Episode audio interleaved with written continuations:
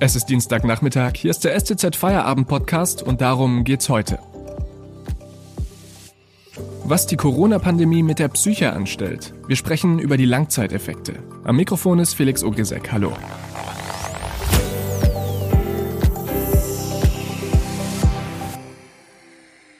Der Lockdown dauert an.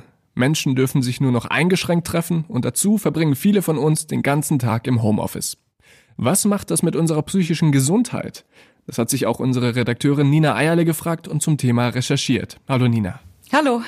Es gibt da einen Begriff, der im Zusammenhang mit Corona immer wieder auftaucht, die äh, Pandemiemüdigkeit. Was ist das? Ja, das bedeutet einfach, dass die Einschränkungen, die natürlich uns alle ja jetzt schon sehr lang begleiten, bei ganz vielen Leuten natürlich zu, sage ich jetzt mal, Ermüdungserscheinungen äh, führen und dass viele natürlich irgendwie langsam denken, ja, jetzt hatten wir doch genug Pandemie und dadurch natürlich aber auch immer weniger bereit sind, sich an bestimmte Maßnahmen zu halten. Also dass viele dann auch oft das Gefühl haben, sie können auch nicht mehr, manche wollen vielleicht auch einfach nicht mehr und das Gefühl haben, ach, jetzt geht das doch alles schon zu lange, jetzt äh, kann ich einfach nicht mehr. Ganz viele erschöpft es aber einfach auch die Maßnahmen oder auch oft die Doppelbelastung, die vor allem Familien haben, wenn sie nebenher im Homeoffice arbeiten müssen und die Kinder im Homeschooling betreuen. Mhm. Du hast auch mit dem Psychiater Thomas Pollmecher gesprochen. Er ist, und das muss ich ablesen, Präsident der Deutschen Gesellschaft für Psychiatrie, Psychotherapie, Psychosomatik und Nervenheilkunde. Er hat dir gesagt, es gebe keine pauschalen Auswirkungen. Das klingt doch jetzt erstmal gut, oder? Ja, im Prinzip schon. Also das heißt einfach aber auch, dass ähm, nicht jeder unbedingt jetzt psychisch krank wird durch diese Maßnahmen und durch die Einschränkungen. Also natürlich gibt es Menschen, die sind da resilienter oder die auch vielleicht sagen, das ist für mich eigentlich eine sehr gute Situation. Gerade jemand, der ein bisschen introvertierter ist, hat natürlich irgendwo vielleicht auch da Vorteile äh, rausziehen können für sich, weil er sagt, ja gut, jetzt kann ich immer im Homeoffice arbeiten ich hatte immer eher so einen sozialen Druck, dass ich viele Leute treffen muss. Das muss ich jetzt gar nicht mehr. Aber ich glaube, der Großteil der Menschen braucht natürlich soziale Kontakte und ist für die ist das auch wichtig und auch die Nähe oder auch andere Menschen zu berühren.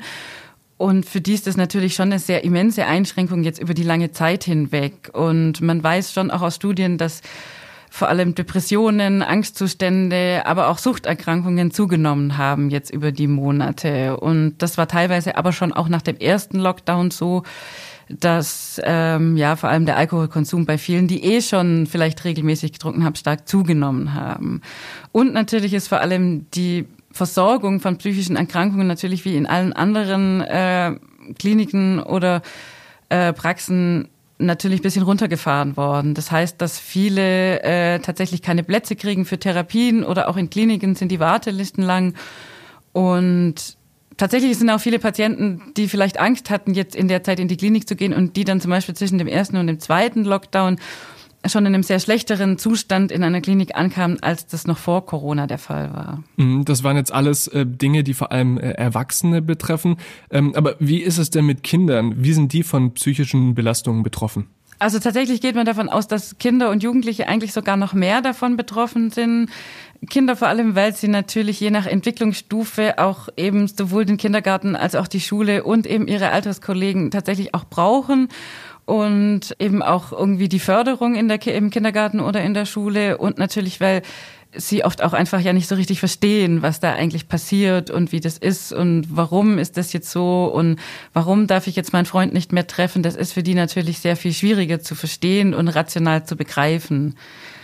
Und da hat man tatsächlich in sehr vielen Studien schon gesehen, dass äh, gerade bei Kindern und Jugendlichen sogar schon auch Depressionen und Angstzustände stark ansteigen und auch viele Kinder- und Jugendpsychiatrien schon sagen, sie haben so viele Notfälle wie eigentlich noch nie. Danke Nina bis hierher. Wir sprechen gleich weiter über dieses Thema. Vorher machen wir kurz Werbung. Wenn Ihnen dieser Podcast gefällt, denken Sie daran, ihn auf Spotify oder iTunes zu abonnieren, sodass Sie keine weitere Folge mehr verpassen. Wenn Sie die Stuttgarter Zeitung zusätzlich unterstützen wollen, geht das am besten mit einem STZ Plus Abo. Das kostet 9,90 Euro im Monat und ist monatlich kündbar. Damit lesen Sie zum Beispiel diesen Artikel von meinem Kollegen Christoph Link. Knallig, klassisch, unleserlich. Wahlplakate im Expertencheck. Für die Landtagswahlen gehen die Parteien mit ihren Wahlplakaten an den Start. Wer vermittelt seine Botschaft am besten? Der Kommunikationsexperte Professor Brett Schneider hat zwei klare Favoriten. Diesen und weitere Texte bekommen Sie mit STZ Plus. Den Link zu diesem Text finden Sie unten in der Podcast-Beschreibung. Unterstützen Sie Journalismus aus der Region für die Region. Dankeschön. Eben haben wir darüber gesprochen, wie sehr Kinder von psychischen Belastungen durch die Corona-Pandemie getroffen sind. Ähm, jetzt die Frage, wie kann man den Kindern denn den Umgang mit dieser Situation erleichtern?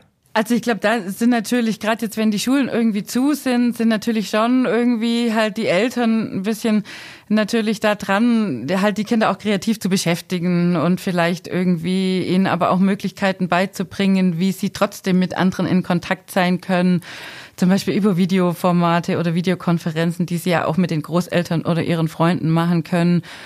Und natürlich vielleicht auch mit ihnen eigene Projekte machen, wie man die Zeit irgendwie rumkriegen kann. Also wie sie sich tatsächlich irgendwie selber oder auch mit ihren Geschwistern beschäftigen können, damit es vielleicht mal in den Hintergrund tritt, ähm, dass sie jetzt ihre Freunde oder Kindergarten Kumpels da jetzt vielleicht mal nicht so oft treffen können und vielleicht auch ein bisschen abgelenkt sind. Hm, lass uns zum Schluss noch ein bisschen versuchen, positiv nach vorne zu gucken.